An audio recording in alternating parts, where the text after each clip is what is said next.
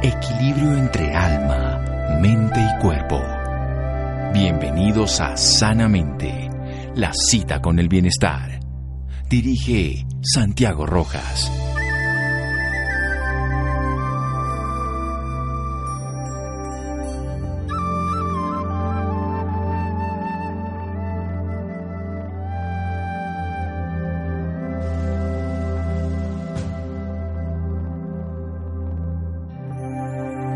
Comer no es solo por placer material, comer bien da una alegría espectacular a la vida y contribuye en gran medida a la buena voluntad, a la moral, a la felicidad y por supuesto a la salud.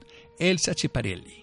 Buenas noches, estamos en Sanamente de Caracol Radio. Cada vez que nos acercamos al tema de la nutrición, al tema del sobrepeso y de la salud, por supuesto relacionado con la dieta, nos enfrentamos a unas teorías que están muy arraigadas en la mente de las personas. Hay una ecuación muy simple que se habla. Si usted quiere bajar de peso, muy simple, cierra la boca, coma menos, haga más ejercicio. Esa ecuación la ciencia moderna está poniéndola en duda. ¿Será que contar calorías sirve? ¿Será que que comer muchas veces, pocas veces? ¿Qué pasa si como de noche? Las, la grasa es la mala, el azúcar es la mala, ¿qué tiene que ver el ejercicio? ¿Qué tiene que ver las bacterias en el intestino? Bueno, de todos esos temas vamos a hablar hoy con una médica y cirujana de la Universidad del País Vasco, allá en España, está en este momento en Guipúzcoa, está en San Sebastián, ella publicó diversos artículos de opinión en prensa y sobre dietética y nutrición, ha sido entrevistada en programas de salud allá en España, actualmente trabaja como médico nutricionista en un centro médico Surriola y en el centro médico Aracete en San Sebastián, el centro médico Urola en Aspeita. Pues de pronto estoy diciendo las cosas como no se pronuncian.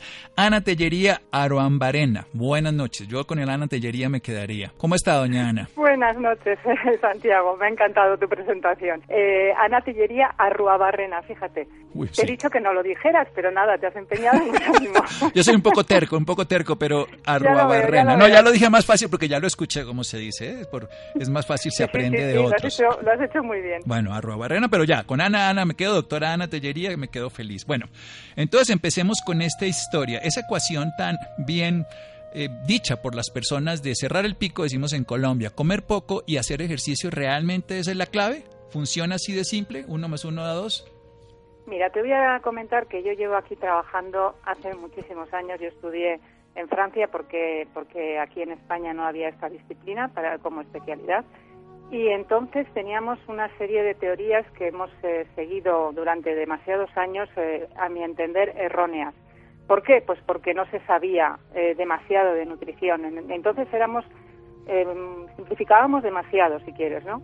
Y contábamos calorías, dábamos una serie de premisas muy, muy simples y ahora yo creo que eso ha cambiado mucho. Y con lo que dices tú de las calorías, efectivamente, las calorías no es que no importen. Eh, yo diría que es, como tú has dicho, un número en una ecuación muy complicada en la que hay muchas variables y que por lo tanto no va a ser determinante en el resultado de lo que vamos a, a tener. Por lo tanto, es una pequeñísima parte de un montón de factores que van a influir en la pérdida o en la ganancia de peso.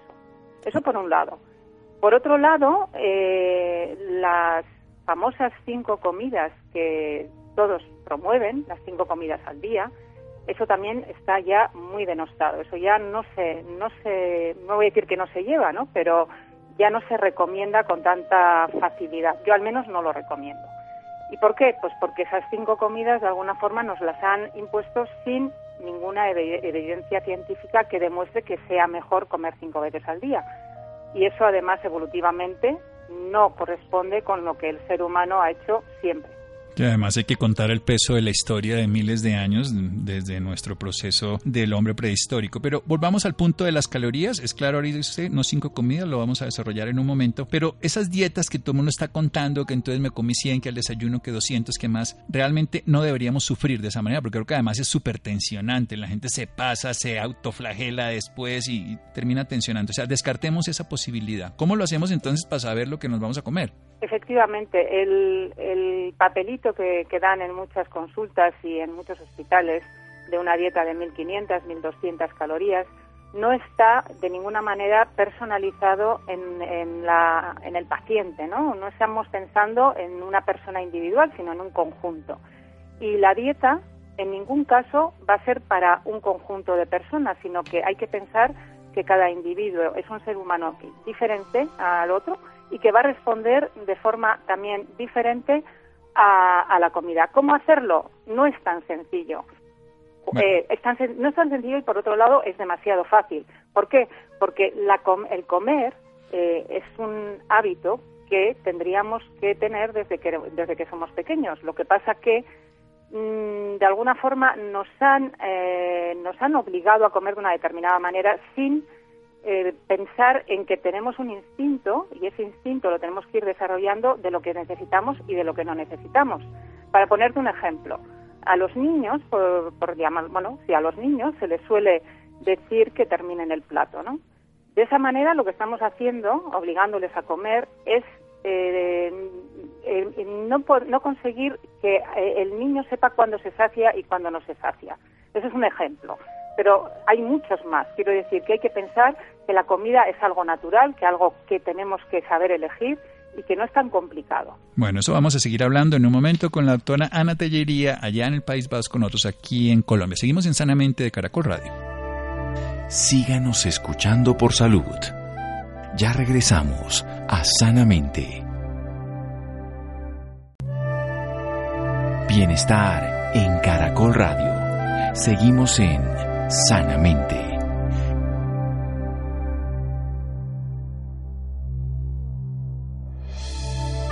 Seguimos en Sanamente de Caracol Radio. Ana Tellería ella es del País Vasco, está en España, estudió también en Francia el tema de la nutrición. Nos estaba hablando de un nuevo modelo, de cómo afrontar el tema de la nutrición, que es algo natural, que lo que hemos hecho es generalizar unos conceptos particulares de historias personales que los hemos vuelto evidencia no científica y que hemos hecho que las personas coman de una manera determinada que no necesariamente es adecuada y sobre todo que no es evolutivamente saludable. La dieta debe ser individual y debe responder a la forma de cada persona se relaciona con el alimento.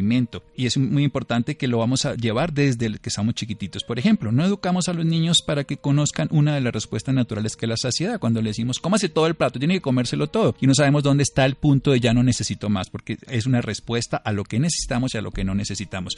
Nos ha contado que eso de contar calorías está reevaluado, realmente es una muy pequeña proporción dentro de lo que significa todos los valores en la nutrición y que puede ser un desgaste innecesario y que no es particular. Y cinco comidas al día no se recomienda. ¿Por qué, doctora?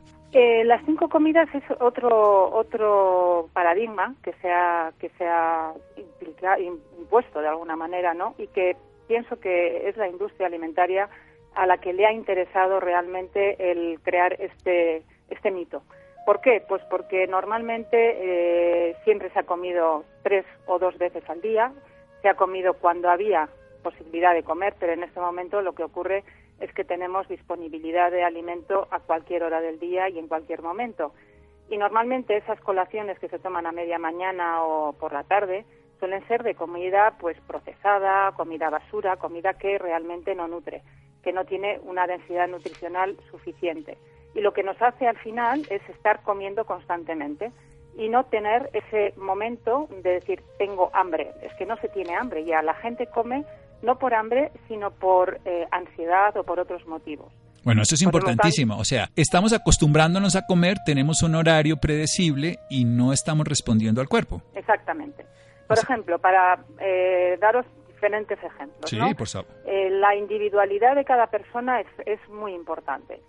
Hay personas que tienen un control del apetito diferente a otras. Hay personas que se llenan fácilmente, que se sacian con facilidad, mientras que hay otras que necesitan más cantidad de comida para saciarse. En cambio, estamos generalizando para todo el mundo la misma dieta. Hay personas que sienten sabores diferentes, que sienten más el sabor dulce, el sabor amargo. Por ejemplo, eh, eh, hay niños que les cuesta más comer la verdura porque probablemente sean más sensibles al sabor, al sabor amargo que otros niños. Eso no significa que esos niños no vayan a poder comer verdura. Lo que pasa es que igual les va a costar más adaptarse a la toma de ese alimento, porque tienen una sensibilidad mayor al sabor amargo. Luego existe otro, otro punto que para mí es muy, muy importante y más en la sociedad en la que estamos ahora, por lo que hemos comentado, por la disponibilidad del alimento en todo momento, que es la alimentación emocional. muchas, muchas personas comen pensando cuando están tristes, cuando están solas, cuando están angustiadas, utilizan la alimentación como un, como un sistema de, en el, bueno, la alimentación emocional eh, se centra en el sistema de recompensa, entonces es como un regalo, como un premio. Lo que es un premio inmediato, un premio en el que tienes una recompensa muy, muy cortita y que encima posteriormente suele aparecer un sentimiento de culpa porque he utilizado la alimentación y me va a hacer engordar. Entonces, todo eso hay que tenerlo en cuenta también a la hora de evaluar cómo comer o cómo eh, pautar una dieta a una persona. Bien, entonces una emocionalidad que es una recompensa, el sistema de recompensa del cerebro que lleva al placer por el deseo, ese premio inmediato lleva por supuesto después a la sensación de culpa porque después vamos a engordar y ahí es donde pueden nacer muchas otras patologías, la anorexia, la bulimia, en fin, de este mal manejo del sistema emocional. Recordemos también la sensibilidad a los sabores que cada persona, familia, grupo es diferente y eso por ejemplo el amargo en el caso de las verduras, pero respetar lo de la saciedad. Esto para mí es muy importante, lo del control del apetito, pero quiero pasar a un tema que lo al principio y tiene que ver con el hambre, pero quiero meterle algo que es el ciclo circadiano, que hoy sé que usted maneja bien el tema, esto del hambre en la mañana, el hambre en la noche, de comer de día, de comer de noche, nosotros hemos cambiado eso por esta socialización y por este uso de la luz a horas que no eran acostumbradas antes en la naturaleza. ¿Qué pasa con nuestra biología frente a esto? Efectivamente, eso va a variar además mucho según donde se viva. No es lo mismo vivir perdón, en un país de nórdico como vivimos nosotros, que tenemos eh, las estaciones muy establecidas y entonces hay la época del invierno en las que hay muchas más eh, horas de noche y en las épocas de verano en las que hay más horas de luz. Por lo tanto, la necesidad de comer va a ser diferente. Además, también la disponibilidad de los alimentos, como hemos dicho siempre, como, y como he dicho anteriormente, mejor dicho, eh, en este momento mm, es constante, pero antes, en verano, concretamente, donde estamos nosotros, teníamos mucha más disponibilidad de alimentos, entonces comeríamos más en esa época del año y también teníamos más horas de luz, por lo tanto teníamos más horas para comer, mientras que cuando no había luz, que era en la época del invierno, comíamos menos, teníamos menos posibilidad de eh, ingerir alimentos y tendríamos que hacer más reposo. Eso se ha perdido. Ahora tenemos unos horarios muy limitados, dependen mucho de nuestro, nuestro horario laboral, de nuestras actividades. Tenemos la luz artificial que controla de alguna forma y, desvirtúa esa, ese instinto de, de, alimentarnos y dormir a las horas que tenemos que dormir y todo eso va a alterar nuestro ecosistema, va a alterar nuestro metabolismo y ya no va a ser lo mismo que lo que tenía que ser en realidad. Bien, o sea, nosotros estamos yendo en contra de nuestra naturaleza, pero ¿qué pasa si entonces cenamos mucho de noche, comemos mucho de noche? ¿Qué le puede pasar al organismo desde el punto de vista de salud y obesidad? La cena por la noche demasiado, demasiado tardía hace que el reposo nocturno vaya a ser mucho menos eficaz. Eso por un lado. Tampoco estamos preparados para, eh, no, no tiene ninguna lógica el cenar mucho por la noche porque mm, directamente vamos a ir a dormir. Y el, dormir supone un descanso y ese descanso precisamente es también un descanso a nivel metabólico, a nivel digestivo. Es un momento de la reparación del organismo y el organismo se va a reparar mucho, más, mucho mejor si no está con el estrés de haber cenado en exceso. De hecho, ahora se promueve mucho los ayunos intermitentes, que eso qué significa cenar muy temprano o dejar de cenar hasta la hora del desayuno o del desayuno tardío, que también se puede prolongar o alargar más la, la hora del desayuno.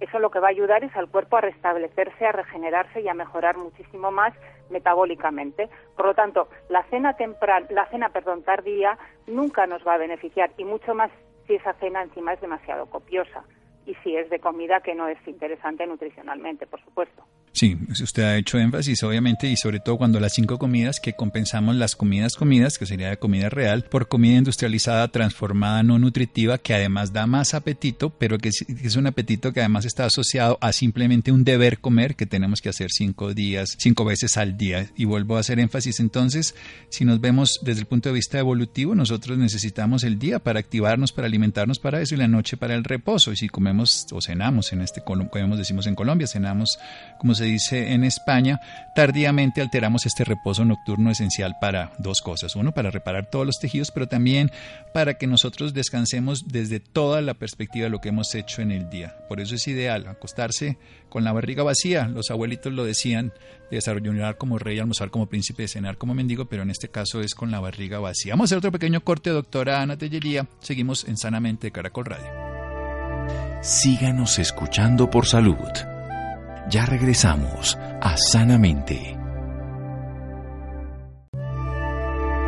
Bienestar en Caracol Radio. Seguimos en Sanamente.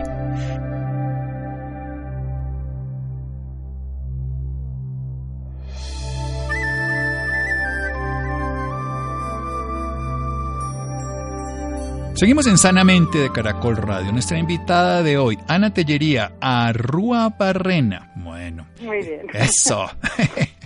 médica y cirujana en la Universidad del País Vasco con especialización en Francia sobre el tema de nutrición y en este momento trabaja en diferentes centros allá en Guipúzcoa. Estamos hablando sobre la importancia de comprender la nueva realidad desde la ciencia que rescata muchas cosas que se tenían anteriormente de respetar a la biología, a respetar nuestra evolución. Es una evidencia evolutiva, digámoslo así, es una evidencia que respalda lo que la evolución nos ha mostrado durante años. ¿Cómo qué? Como no tiene sentido contar calorías porque las calorías, si bien es cierto, esto es una teoría en la física y funciona, ya tiene más de un siglo de ser demostrada en el alimento in vitro, cuando se hace en alimento no es lo mismo en cada organismo. ¿Por qué? Porque hay una individualidad, cada uno de nosotros responde de una manera diferente a los alimentos, por su constitución, por su genética, por su experiencia, por el tipo de nutrientes a los que se le adiciona a los alimentos, por la forma de cocción, por la preparación y también, algo importante, por el horario. Metabolizamos muy distinto. Si comemos en la noche y sobre todo tardío, porque hemos tenido un metabolismo inadecuado, vamos a acumular más que procesar y sobre todo menos reparar, o sea que vas a incidir en la obesidad y sobre todo también en la salud. Pero tengamos en cuenta otras consideraciones. Respetar la saciedad. Cada persona tiene una condición distinta, no solo por su tamaño biológico, sino también por sus consideraciones y por la forma en que se ha acostumbrado. Y algunos tienen más apetito en un horario que en otro. Y esa saciedad, si no la respetamos, vamos en contra de nuestra propia capacidad de asimilación de los nutrientes, nuestro bienestar, nuestro cansancio, en fin. La sensibilidad específica a los sabores, no a todos les gusta lo mismo. Puede ser por educación o por lo que sea. Hay ciertos sabores, como por ejemplo en el caso de los muchachos, de los niños que no les gusta tanto los amargos, hay que poderlas transformar en alimento de una manera o integrarlo para que lo podamos seguir comiendo. Pero algo que quiero volver a retornar, esto de la emocionalidad, esa hambre que en realidad no es apetito biológico, sino es un acostumbramiento que se hace desde el horario o también un sistema de, de premio y recompensa, una recompensa que significa como y me sacio, pero en ese momento que me sacio también viene el decir, uy, esto me va a engordar porque esto era precisamente algo que es muy delicioso, como la comida chatarra, la comida basura, como la llaman ustedes allá, y al final termino haciendo una crisis sobre sí mismo. Quiero que hablemos entonces fundamentalmente del ejercicio, porque cuando empezaba yo a hablar este programa decía de esa ecuación tan sencilla, es cómo menos y hago más ejercicio funciona. Realmente el ejercicio debe funcionar, pero ¿cuál sería el ejercicio ideal en este caso? Mira, eh, en el tema del ejercicio es curioso porque así como hemos comentado que la saciedad es diferente según qué personas, la alimentación emocional también, eh, el ejercicio también eh, es, es muy individualizado. Quiere decir que hay personas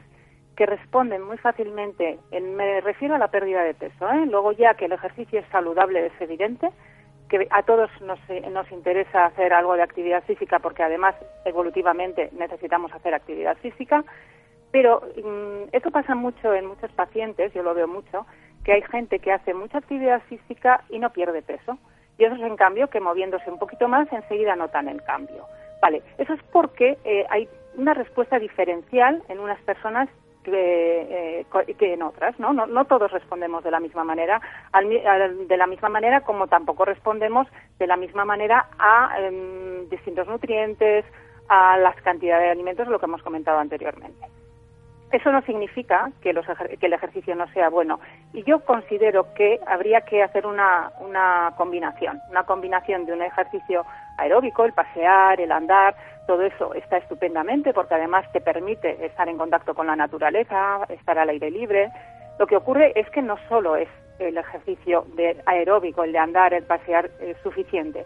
Yo creo que tenemos que hacer también ejercicio de fuerza, ejercicio, porque evolutivamente también es verdad que el ser humano sube cuestas, baja cuestas, agarra pesos, eh, eso sería lo, lo, lógico, ¿no? Y en cambio no está sentado todo el día en una oficina o no está paseando en llano. Lo habitual es que haga ejercicios combinados. Entonces yo, yo combinaría distinto tipo de ejercicios. Sí, además el contraste en la vida, como en la luz y la oscuridad, el comer, el ayunar, el, el callarse y el hablar, en este caso también el tipo de ejercicio, unos ejercicios más contra resistencia, unos ejercicios más con movimiento que llamamos en este eh, caso el aeróbico, como caminar, como correr, como nadar, como hacer ese tipo de esfuerzos. Cuéntenos un poquito, porque recientemente aparecen muchos estudios que vinculan la presencia de todos los microorganismos en nuestro sistema interno, todo lo que llamamos la microbiota, con la obesidad, con la resistencia a la insulina, con una gran cantidad de procesos que tienen que ver con el sobrepeso. ¿Qué hay de esto, cierto? A ver, la microbiota ha sido uno de los descubrimientos, antes se sabía evidentemente que había una, se le llamaba más flora bacteriana, ¿no? A nivel del intestino y a nivel de todo el cuerpo, especialmente en la piel, en fosas nasales y demás. Lo que pasa es que como función todavía no se le conocía demasiada, ¿no? Y ahora sí que se está viendo que la microbiota es muy importante. De hecho, eh, cantidad de enfermedades nuevas, bueno, nuevas, no son nuevas, pero que, eh, que son más frecuentes ahora, que son las enfermedades autoinmunes, han, se han incrementado precisamente por una de las razones, se cree que es eh, la alteración de la microbiota, ¿no? Y aquí, por ejemplo, se ve eh, y se, se, ha, se, ha, demostrado que niños que han nacido por cesárea, que no han tenido contacto con la flora o con la microbiota vaginal de su madre, tienen más propensión a enfermedades eh, alérgicas o enfermedades autoinmunes. Asimismo, también niños que no, que no han sido nutridos con lactancia materna y han sido alimentados con, eh, con leche de fórmula. ¿Por qué? Pues porque la leche materna, aparte de transmitir eh, bacterias a través de, y nutrientes, por supuesto, había una parte que no se sabía, que eran los unos oligosacáridos, que no se sabía porque eso no servía para la nutrición del niño. Resulta que se ha descubierto que esos oligosacáridos sirven precisamente para nutrir la microbiota de ese niño. Entonces, esta diversidad microbiana que eh, se inicia desde, desde el parto, incluso se está pensando que hay alguna transmisión durante el embarazo, eh, va a influir de una forma definitiva o decisiva, igual no decisiva, ojalá no lo sea, ojalá podamos encontrar instrumentos para poderlo, para poderlo mejorar, pero va a influir de una forma muy, muy importante en el desarrollo de ese niño, en el desarrollo o no de enfermedades y también en la posibilidad de tener sobrepeso o obesidad, porque esta microbiota tiene también un factor metabólico muy, muy importante. Se sabe muy poco para lo que se tiene que aprender. Yo creo que todavía nos queda muchísimo por conocer es algo muy novedoso y que me parece que es muy, muy, muy interesante lo que se está haciendo y lo que se está investigando últimamente. Sí, ya incluso cuando hablamos del genobioma, cuando hablamos de todo ese código genético de estos dos kilos probablemente de unos huéspedes que no sabemos si ellos son los dueños de la casa, porque tienen el 90% de ellos en nuestro tubo digestivo, más de nuestras células corporales solamente el 10%. Pero interesante esto, ya desde la leche materna, la madre de la naturaleza le ha dado a la madre la posibilidad de nutrir a esos comensales que van a vivir en el tubo digestivo, los payeses, como llamarían allá en Europa, lo que llamaríamos nosotros nuestros campesinos, que son microbiota que ayuda en el proceso metabólico. Pero ¿cómo hacemos para recuperar la microbiota? Ya dijimos que si no pasamos por el canal del parto y ustedes nacemos por cesárea, pues tenemos una debilidad. Si consumimos antibióticos, medicamentos, comida chatarra, tampoco les damos de comer y la empezamos a alterar. Y si además que tenemos infecciones, pues empezamos a competir en nuestro espacio del tubo digestivo. Pero ¿cómo la recuperamos precisamente dentro de este tema del sobrepeso la obesidad? Sí, eh, lo primero que tenemos que empezar a hacer es empezar a comer comida real. ¿Y qué es la comida real? Bueno, pues la comida que no tiene aditivos. Yo siempre comento que en general, no siempre, ¿eh? porque hay alimentos que no, pero en general todo aquello que no venga envasado, excepto la legumbre, el arroz y demás. Pero si eh, está envasado, siempre tenemos que desconfiar del alimento. Entonces, ¿qué ocurre? Que la mayoría de los alimentos que, que nos ofrece la industria alimentaria son alimentos que precisamente no tienen calidad. Lo que tenemos que buscar es calidad y entonces aquellos que eh, nos ofrece la, industria alimentaria normalmente lo que ofrecen es una gran palatabilidad, es decir, que sean demasiado sabrosos para que nos atraigan en exceso. Eh, eso también lo que va a provocar, por otro lado, es un incremento de la ingesta. Entonces, ¿qué tenemos que buscar? Mm, alimentos de toda la vida, aquellos alimentos que eh, podamos reconocer, que sepamos con qué están hechos es decir, si tú vas a buscar un alimento, vamos a poner un ejemplo de una comida que se supone que sea procesada, pero que yo considero que es un buen alimento, que puede ser, por ejemplo, una lata de bonito. Una lata de bonito, tú vas a mirar los ingredientes y dices, vale, ¿qué tiene esto? Tiene bonito, tiene sal y tiene aceite. Reconozco los tres ingredientes. Vale, ya sé lo que estoy comiendo. Pero en cambio, si nos vamos a buscar un helado o vamos a pensar, hay un alimento que yo no sé si en esa zona se, se come en exceso, aquí se llama el fiambre de pavo, no sé si allí se come. Bueno, fiambre sí, pero son embutidos, son productos procesados. Sí, bueno, pues aquí hay un, hay un fiambre de pavo que es un fiambre de pavo que se supone que es bajo en grasa, por ejemplo, y que cuando contabilizas el número de, componentes, ingredientes. Con los que, ingredientes con los que está hecho. Yo el otro día los conté y salían 35. De manera que... ¿Qué se come uno? y, bueno, y se supone que se está comiendo una sola cosa. Y tiene 35 entre aditivos, conservantes, colorantes, Imagínate, saborizantes que le dan la palatabilidad. Claro, los saborizantes que le dan ese sabor atractivo y además el peligro de este alimento concretamente es que como es bajo en grasa, ya te están diciendo, es muy saludable. Ahora me cuenta de la grasa, porque ese es otro de los mitos. Siga, siga. Sí, sí, ¿no? Entonces, eh, es más peligroso porque la gente de un donut ya sabe que no es bueno, que también tiene unos cuantos ingredientes. Pero de este jamón de pavo que nos lo venden como sano porque es bajo en grasa, resulta que es alto en hidratos de carbono y en azúcares. Por lo tanto, la gente lo toma pensando que es muy sano, pero está comiendo porquería.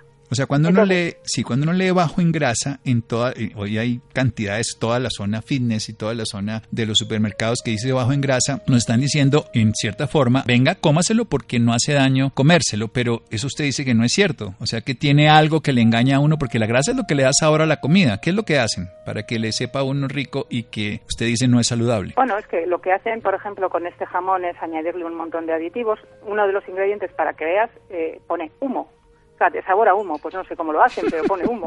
Yo lo leí así. Pues sí. Eh, eh, y luego eh, lo que hacen es ponerles, pues supongo, el glutamato, que también tiene ese Glutamato que te mato, sí. glutamato que te mato, efectivamente. Y, y, otros muchos y, luego el, el, que no la gente ya piensa que es atractivo por el hecho de ser light pero por ejemplo otro alimento al que que es muy típicamente light o bajo en grasa son los yogures pero los yogures para que sean bajos en grasa y tengan algo de sabor, lo que les hacen es poner sabor a fresa, a limón, a cualquier otra cosa, porque si no, no sabe a nada. Aquí, aquí concretamente es muy difícil encontrar eh, en el supermercado productos eh, lácteos que no tengan sabores y que no tengan eh, edulcorantes o que no tengan algo añadido. Leche con sabor a leche no hay. Bueno, leche tenemos, pero... no veo, pero con sabor a leche no. leche, le he entendido que leche no hay, sí, sí, sí. Con sabor a leche, con sabor a yogur, eh, y lo más grave, lo más grave es que los productos lácteos tipo yogur para niños es prácticamente imposible encontrarlos de sabor natural. Es prácticamente imposible. Entonces eso es muy, muy grave porque al niño ya le estamos acostumbrando al sabor dulce que no es necesario para que para que para que esté, esté bien, vamos, para que lo, lo coma a gusto el niño, ¿no? Para que se acostumbre a él pero ya les acostumbramos al sabor dulce desde que son pequeños y ya no saben lo que es comer un yogur con sabor natural. Entre otras cosas, la leche materna es insípida desde el punto de vista si lo comparáramos con cualquier tipo de bebida gaseosa o bebida edulcorada. Y es el alimento ideal del bebé. una madre que, que, endulce su leche, ¿no? Para dársela al bebé. La endulza con amor, pero no con aditivos artificiales. Exactamente, con mucho amor sí, pero con aditivos no. Bueno, pero usted me dejó el tema ahí, yo lo quiero concretar, el tema de lo de grasas. Entonces, hemos culpado ya desde la mitad del segundo del siglo pasado, ya la segunda mitad, se empezó a hablar mal de la grasa y mm, esa, eso está ahora en controversia. ¿Cómo es su postura frente a la grasa? Aquí también hay, hay, hay diferencias en la, en la respuesta del individuo. No todos los individuos responden de la misma manera a la grasa en primer lugar, también tenemos que diferenciar las grasas. Hay grasas más saludables que otras. ¿Cuáles? Y, aquí, evidentemente, nos podemos meter con las grasas trans, ¿no? Las grasas trans, que son aquellas grasas que la industria se inventó porque consideraban que la mantequilla no era sana porque era grasa saturada y utilizaron los aceites poliinsaturados de, de maíz o de girasol eh, endureciéndolos para que se pudieran consumir sustituyendo a la mantequilla, siendo una grasa mucho más natural, ¿no? Las grasas trans, evidentemente, sabemos todos, y eso yo creo que se ha difundido ya muy ampliamente, que, son nocivas y que están además incluidas en muchos de los alimentos procesados, pero luego tenemos otras grasas que tienen, no tienen nada que ver con ellas, como por ejemplo las grasas omega 3, que están más presentes en los pescados azules y en los frutos secos, en determinados frutos secos, eh, luego tenemos eh, el aceite de oliva, el aguacate, que son grasas también muy saludables. Y luego tenemos las grasas saturadas, que depende. Hay personas que son más respondedoras y otras que menos. Hay gente que le sienta peor o que puede tener unos efectos más negativos en su salud y otros que no.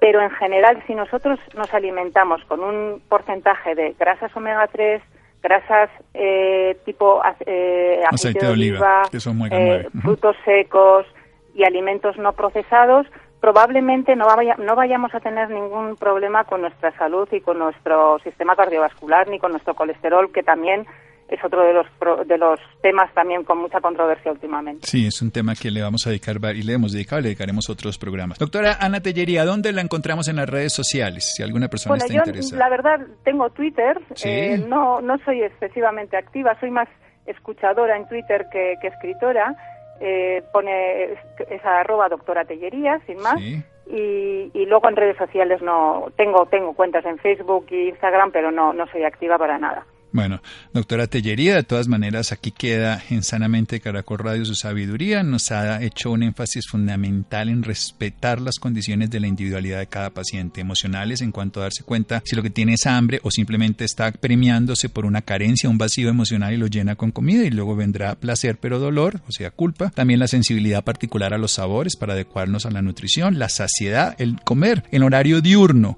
respetando algo así que significa nuestra evolución, que es esencial en la vida y que tenemos que recordar que tenemos una microbiota a la cual tenemos que manejar adecuadamente. ¿Y cómo la manejamos? Comiendo comida real, no comida transformada, comiendo comida que sale de la naturaleza. Esa comida viene con los nutrientes y los ingredientes. Y si nosotros vamos a comprar una comida, al mirar los ingredientes, que comamos ingredientes que conozcamos, que conozcamos, que significa que sabemos lo que es, patata, yuca, arroz, lo que sea, pero no una cantidad de nombres que no conocemos y que nuestro cuerpo, por supuesto, no sabe qué hacer con ellos cuando le toca. Doctora Ana Tellería, muchísimas gracias. Descanse. Muchísimas gracias a ti y, me alegro mucho de haber participado en un programa de divulgación de la salud que tan necesario es además. Sí, esa es la ilusión, que siempre podamos educar. Seguimos en Sanamente de Caracol Radio.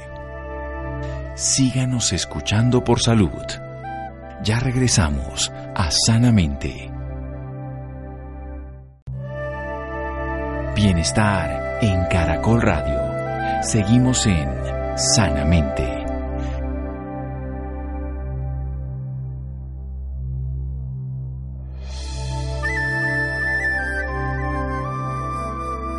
Seguimos en Sanamente de Caracol Radio. Enfermedades huérfanas, siempre hay que hablar de ellas. ¿Por qué? Porque son huérfanas. Huérfanas son aquellas crónicamente debilitantes y que su prevalencia es menor de uno por cada cinco mil personas. Entonces son poco conocidas, poco diagnosticadas, poco bien tratadas y poco, pues por supuesto, bien curadas si se pueden. La mayoría no se pueden, pero se pueden manejar. Estas enfermedades raras es importante que siempre hablemos. Algunas son genéticas, otros eh, se nace con esto. Por supuesto, también hay tipos de cánceres, enfermedades autoinmunes, malformaciones congénitas, en fin. Laura, buenas noches. Santiago, muy buenas noches para usted y para todas las personas que nos sintonizan a esta hora. Las enfermedades huérfanas son aquellas crónicamente debilitantes y que su prevalencia es menor a una por cada cinco personas. Por su parte, las denominadas enfermedades raras son aquellas que afectan a un pequeño número de personas en comparación con la población general. La mayoría de ellas son enfermedades genéticas, otras son cánceres poco frecuentes, enfermedades autoinmunitarias, malformaciones congénitas o enfermedades tóxicas e infecciosas, entre otras categorías. Una de ellas es la hipertensión pulmonar, más conocida por los pacientes como enfermedad de los labios azules.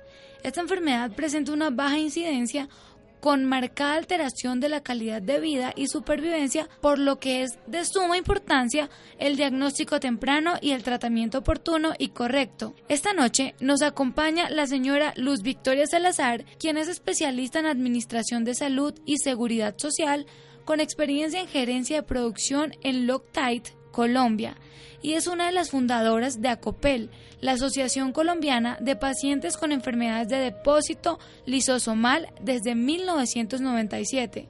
Durante 21 años, esta mujer ha estado al frente de esta asociación en la cual es apoyo a pacientes de enfermedades huérfanas para el acceso a tratamiento integral. Señora Lu Victoria, muy buenas noches y bienvenida sanamente. Muy buenas noches a ustedes. Muchas gracias por la invitación y la oportunidad de estar con ustedes en este programa. Para empezar y contextualizar a nuestros oyentes, háblenos un poco sobre las enfermedades huérfanas. A ver, las enfermedades huérfanas son las que se denominan así y específicamente en Colombia son enfermedades en las que se presentan muy pocos casos de una enfermedad y eh, son desconocidas para la mayoría de la población incluso para los profesionales de la salud. ¿Y quiénes son los más propensos a sufrir de estas enfermedades? A ver, estas enfermedades, el 80% de ellas son enfermedades de tipo genético. Eh, se transmiten por la herencia y se presentan más frecuentemente en aquellas comunidades más cerradas, por ejemplo, poblaciones indígenas, que son, em, hay matrimonios entre gente de la misma comunidad, entonces es más fácil que se transmitan estas enfermedades, igual que poblaciones donde hay consanguinidad, eh, los grupos pues no, no se, se diversifican al formar nuevas familias, entonces es más común que se presente. Pero en general yo diría que nadie está exento que en tener una enfermedad huérfana. Eh, aparece en familias que nunca lo esperaron, que no tuvieron un caso previo y aparecen por primera vez dejando desconcertada a la familia. ¿Desde cuándo se empiezan a presentar los síntomas de estas enfermedades? Se van presentando en diversas edades.